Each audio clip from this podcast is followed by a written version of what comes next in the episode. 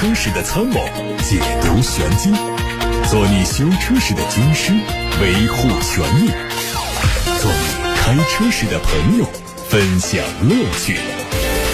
调频九二七，傍晚六点半，董涛说车，只和车友在一起。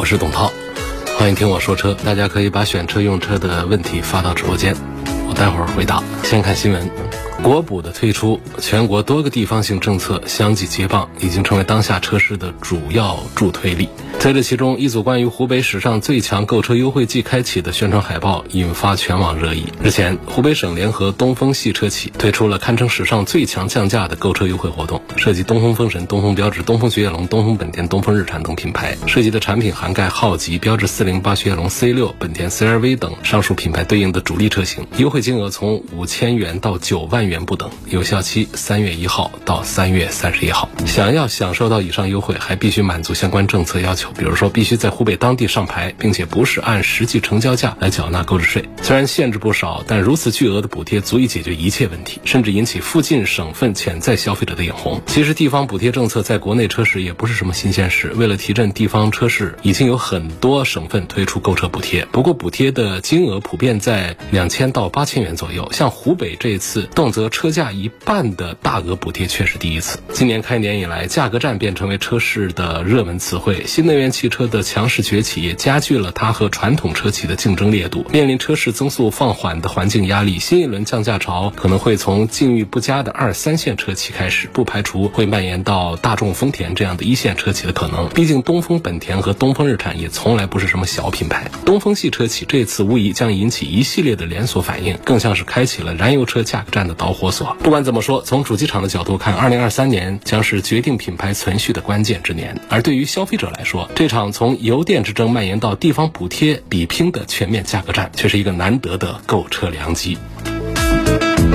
国内成品油零售价格调整在今年经历了五次，油价呈现的是两涨一跌两搁浅。今年至此大涨超过每吨两百五十元，在油价涨跌幅度相互抵消之后，目前共累计上调汽油每吨两百五十五元，柴油每吨两百四十五元。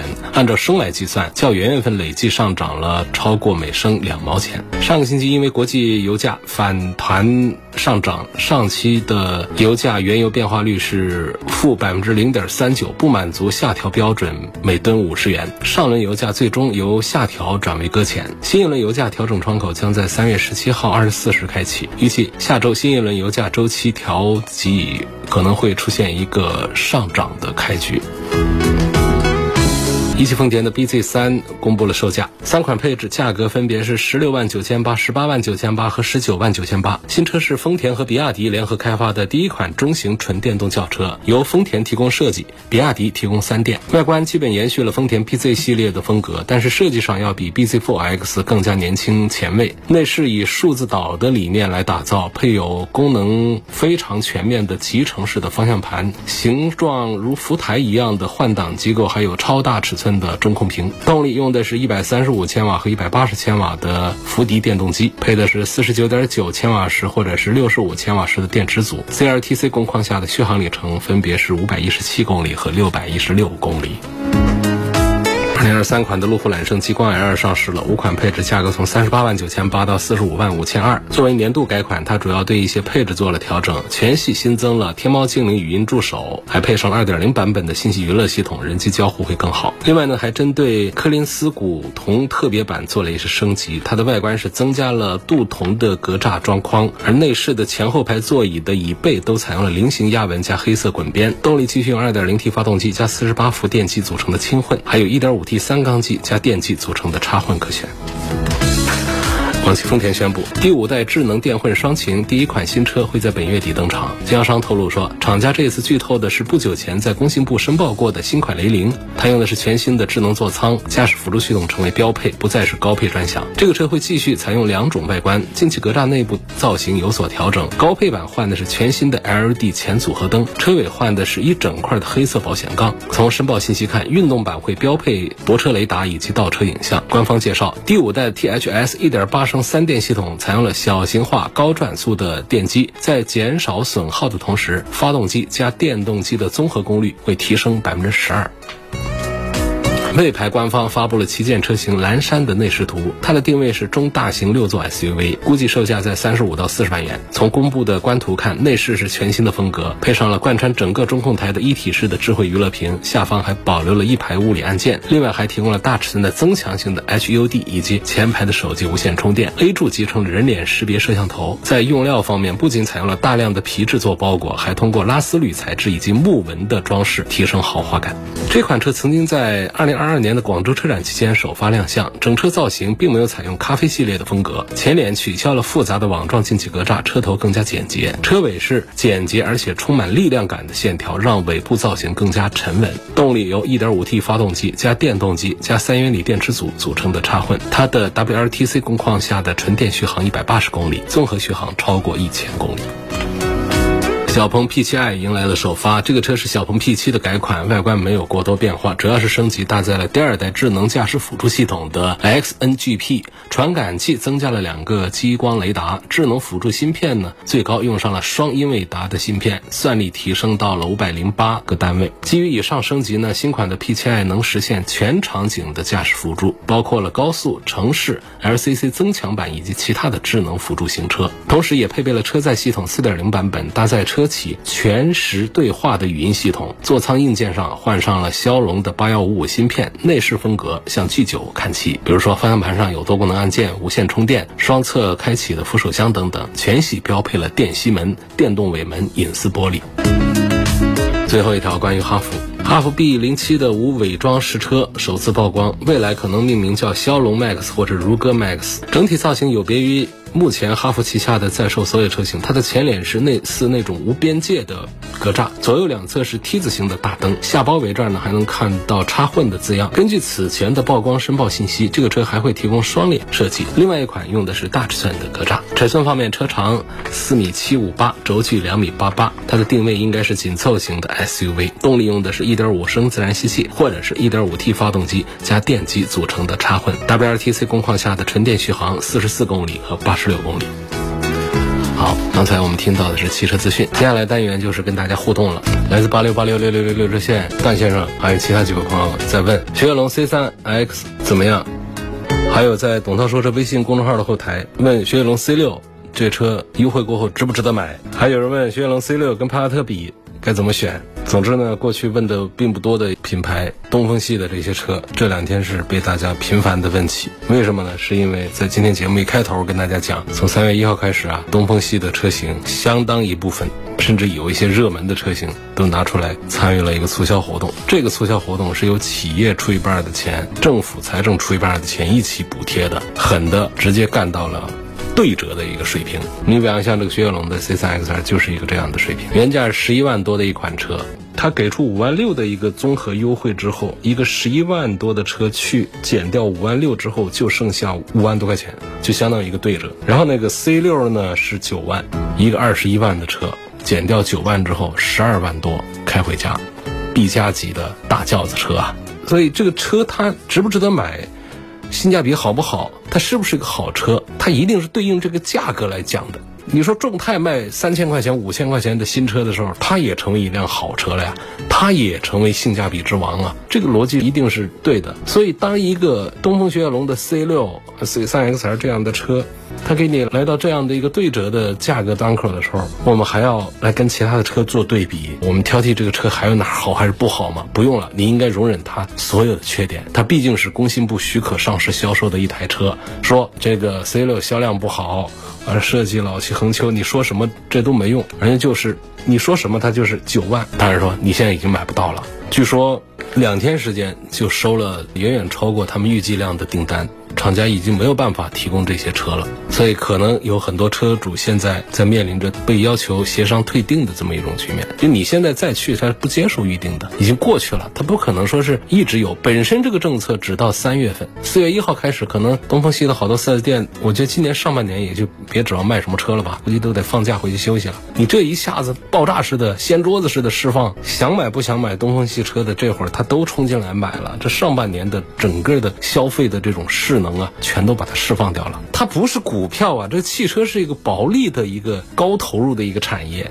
股票它会呈现喋喋不休，一百块钱的它能最后跌成一块钱，它是无底洞。所以你在它一百块钱跌成五十的时候，你还在想它会不会再跌到三十？那真跌到三十，你还想我等到二十的时候再出手啊，抄个底。到二十了，你还想，哎，十块的时候抄底是不是更好？你这样想也可以。尽管在炒股的这个理论里面，这是极不科学的、极贪心的、极贪婪的啊！因为它这个股票里面，它是有这个可能性，哪怕只有百分之零点零零一，它也是有这可能。你这样想，它有正确的概率。汽车是一个非常暴利的，一台车啊，能挣个几千块钱，就厂家这个层面，包括经销商这个层面，在行情好、在正常销售的时候，那就不错了，挣个几千块钱。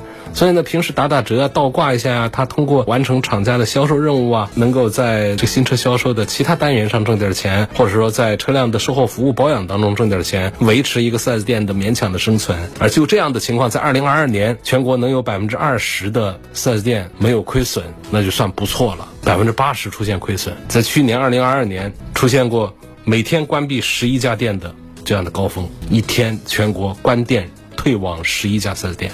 弄不下去了，给玩不会了，这个太难了。又是疫情，又是经济下行，又是车市不景气，老百姓的口袋都瘪下去了。有车的都凑合着开，不换车；没车的，那更是不用谈，先等等再说。所以在这样的情况下，这个东风系确实是承受了巨大的下行的压力。为了力挽狂澜。挽救整个东风系，东风全系不管合资的还是自主的，都拿出产品来参加了这一次的动作特别大的，可以说历史上顶格的一次促销活动。在这种情况，你千万不要想着这是真的还是假的，这肯定是真的，这是第一点。第二点，你千万不要想这开始了，那后面还会一步步的往下降，它不是股票。第三点，到目前为止啊。通过网络媒体啊，各种方面这样炒了这几天，真正划算的，就像对折 C 六那样的热点的车型早就没有了。你现在再进场的话，其实就是性价比还可以吧，但是已经不是那种捡便宜的状态了。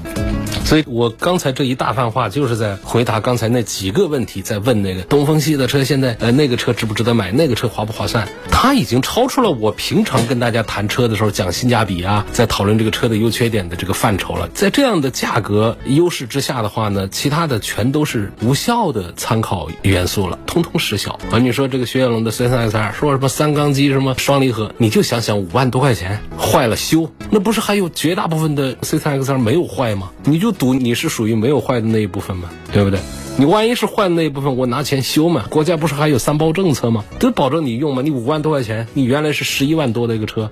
五万多块钱怎么还不行？还嫌他哎，这有缺点，这儿有硬伤，这网上有一个投诉，说它双离合坏了，这个态度不对啊，纠正一下。在这个时候买车，确实就是下一次啊，因为我不排除说东风开了个头，其他品牌不跟进，那后面是也有日子过得特别难的车企呢，跟地方政府一起来协作，把这个车市给打一针强心剂，拯救一下。那么后面再有碰到这种情况的时候呢，就是。要纠正一下思维，不要等等看看了，你先冲进去再说。这种就是下一次，比方说再碰到。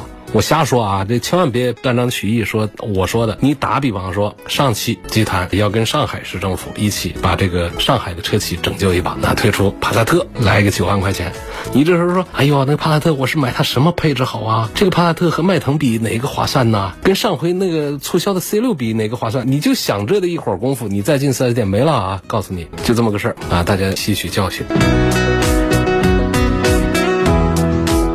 接到郑先生的发过来的一个维权的留言，他说：“我去年年底在汉阳摩尔城订了一辆理想的车，在理想的 APP 平台上交了五千块钱的意向金，现在合同下架了，钱也不能退，也没人理他，希望帮忙维权。”郑先生，我把你电话抄下来了，会有记者跟你取得联系。要不得啊！现在那个新势力啊，我们一方面确实在鼓励他们，在很多宣传的资源上在倾斜于他们，因为我们要整个扶持这个新能源汽车的这个发展嘛。新能源汽车相对于我们的传统。汽车来说呢，还是相当于是青少年嘛，不是中年壮年，不是那一种青少年的这个政策呢就不一样。所以我们平时还是很那个，而且我也经常讲，他们车上有很多优点呐，有很多优势，包括他们的直营模式啊、展厅模式啊、不搞 4S 店那种模式啊、APP 平台交易的模式啊，也都表扬他们。但是确实好多品牌啊，因为它毕竟都是人在背后操作，它不讲诚信这种事儿屡屡发生。我前面讲那个极客，那真是爆发式的，好多人都向我们节目组反映。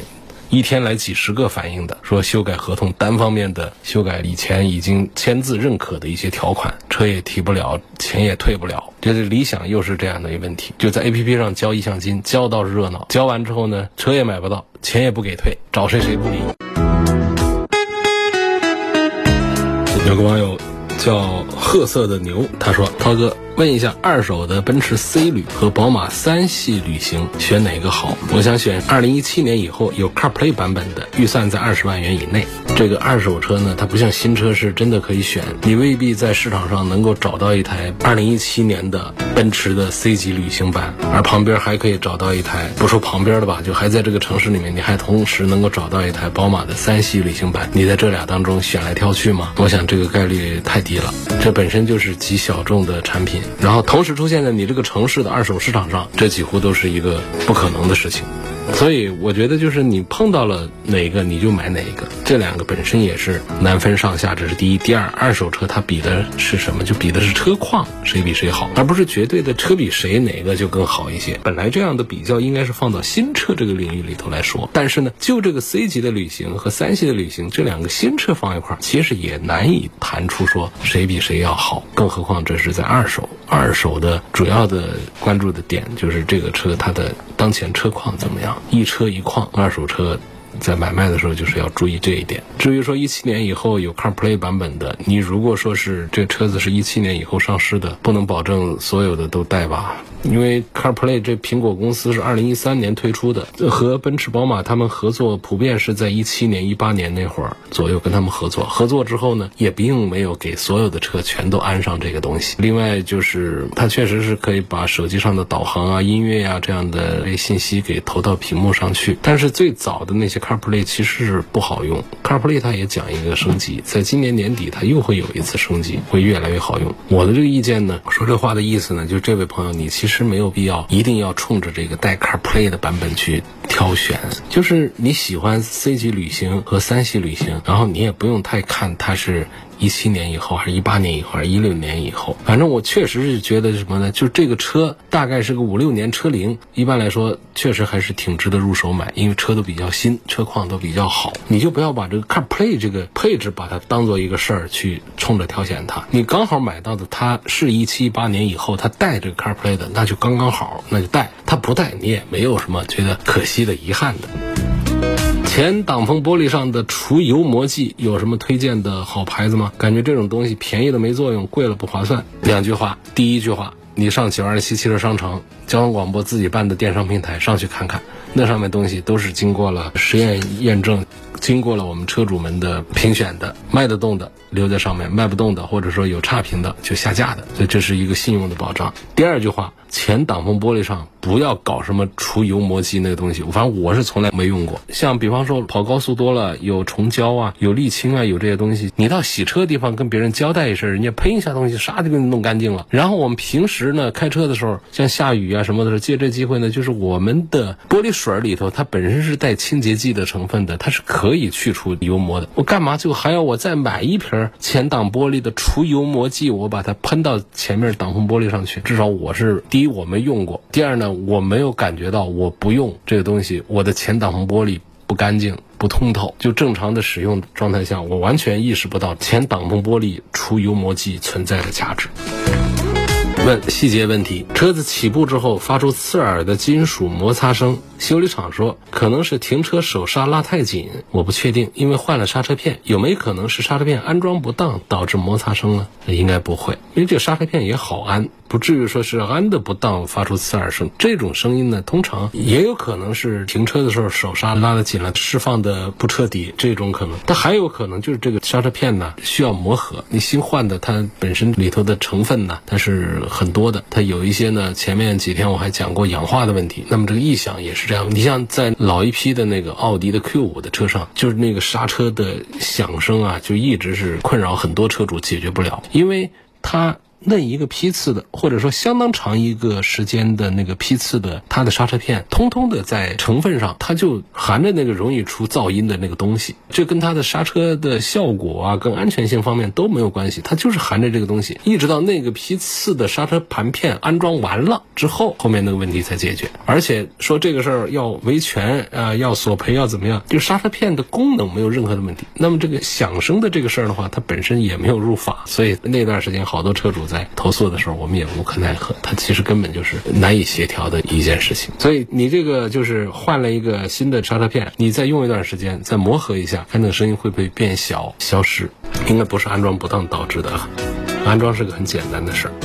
手动座椅改电动座椅，改原厂的好不好改？这个座椅啊是一件很简单的事儿，大家平时啊就是洗车的时候，在修理厂呢，其实可以看一下别人修车，对自己今后遇到什么需要改啊、需要修的事儿呢，心里有个底。就是地板上是轨道，轨道上装螺丝，然后就是装着一个座椅，你一拆下来，这个座椅就搬下来了，整个给换一个什么样的座椅上去，特别简单的一个事儿嘛，就换原厂的，没什么不好改的。你不换原厂的也没什么问题。那座椅呢，不是原厂的，有的做的还好些。坦克三百，本田 URV 该怎么选？你要知道，URV 这一趟也是参加了活动的，但现在也没有了。这两个车呢，风格上是完全不同。一个是城市舒适大空间的一个本田的 URV，一个中型的 SUV。那一个呢是城市里面舒适性也还可以，但它主要它是一个硬派越野车，坦克三百。这两个当中的选择，你首先就是判断自己的性格。你是一个爱开车出去野、出去玩的，那就是坦克三百，这不会让你太失望。如果说咱们是一个在城市里面跑，平时也没有什么野外探险呐、钓鱼啊。爬山呐，郊游这方面的需求不是太多的话啊，就是这个 URV 实际上是一个非常舒服的选择。我说这个东风的现在呢，活动一搞啊，促销一弄啊，确实很多人开始关注东风的车了，这个广告效应是非常好的。尽管说现在有一些比较好、值得推荐的车呢，都已经是一抢而空了，但是它这个宣传效果的一个长尾效应仍然还在存在。就是现在我们仍然可以按照它的市场价格、正常价格来看它这个车。这 URV 其实也是我老。在节目里推荐的一个产品。它的后排在这个价位里面，它要是说我的舒适性是第二，就没有人说第一。不管是沙发的软硬、它的深度、宽度、座椅的靠背的倾斜的角度和厚实度，还是说地台的平坦，还是这个座椅的高低等等各方面，我觉得是舒适方面堪称的完美。而这座椅呢，有的人会讲究一点点包裹性，不要把人扔来丢去的。那这方面它肯定它不是这个方向的，还差一点。还有问现在的宝马 X1 2.0T 优惠十万，从简陋和性价比的方面考虑是否值得买，还是说要等新款？我不着急换车，就知道现在是否值得入手。我还是讲两句话来。第一句话，反正汽车优惠，如果说一个二三十万的车能够有个上十万的一个优惠的话，你就当做一个捡便宜的事儿来看待，就该出手，因为它不是股票，它不会喋喋无休。汽车的利润是非常低的，超乎你的想象。这是第一个事儿啊，就是优惠的这个机会要把握。如果说你找到一个车，它有十万的优惠，它的这个二点零 T 的这个顶配原来是卖三十三万多的，优惠十万的话，那就是二十三万，那还讲什么呢？出手买呗，你也不要考虑说。新款出来了，它会有哪些升级？新款出来也不会给你优惠十万呢。你一想到它优惠十万，你还讲什么老款不老款、新款不新款呢？配置好不好？而且它本身这个优惠大的，它就是它的顶配。这个顶配本身就是叉一里面我推荐最多的，因为什么呢？它用的是 2.0T 的四缸的发动机，不是低配的三缸机。二个是什么呢？它用的是八速手自一体，不是低配的七速的双离合。三个是什么呢？这个八速手自一体啊，ZF 的跟这个宝马家的四缸 2.0T 啊搭配的是在业界是堪称完美，几乎没啥缺点。第四个点呢，就是在它的这个顶配高配上呢，它用的是四驱底盘系统，而且这个车内的空间又那么大。那优惠完了二十三万多的话，你肯定就不用再多犹豫了，赶紧出手买吧。本田缤智二零二三款一点五升和二零二零款的一点五 T 哪个更值得家用长跑的？那还是得一点五 T 啊，那一点五升自然吸气那个动力还是弱多了，太弱了。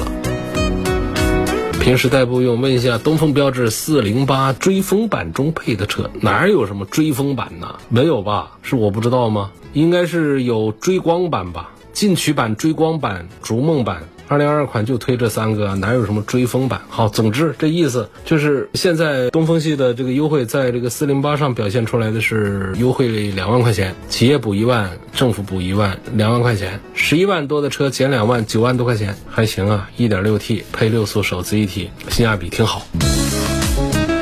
增程式驱动和直驱的优劣，通常行业里面很少这样说。这个是增程式，那个是直驱。我理解，我翻译，这位朋友想表达意思就是燃油驱动的优劣，是吧？这其实不是分析燃油驱动和增程式驱动的优劣，就直接是分析增程式驱动。而且这不是增程式驱动啊，增程式它是一个动力系统，它不是说增程式驱动它。增程式它就是燃油发动机作为一个增程器，只管发电，它跟车轮之间是没有物理连接关系，它发电。让它成为一个电车的一个运行模式，来驱动车辆来行驶的，这是增程式。增程式有它续航里程比较长的那么一些优势，有它的成本比较低，技术门槛比较低，然后技术比较成熟，故障率比较低，这方面的很多的优势。但它确实是比较容易过时淘汰的，也没准过几年增程式它就消失这样的一个情况。好，今天就说到这儿了，感谢大家收听和参与晚上六点半到七点半直播的董涛说车。错过收听的，欢迎通过董涛说车的全媒平台收听往期节目的重播音频。他们广泛的入驻在微信公众号、微博、蜻蜓、喜马拉雅、九头鸟车家号、易车号、微信小程序梧桐车话以及抖音等等平台上，在上面找到了董涛说车的专栏，就可以找到我。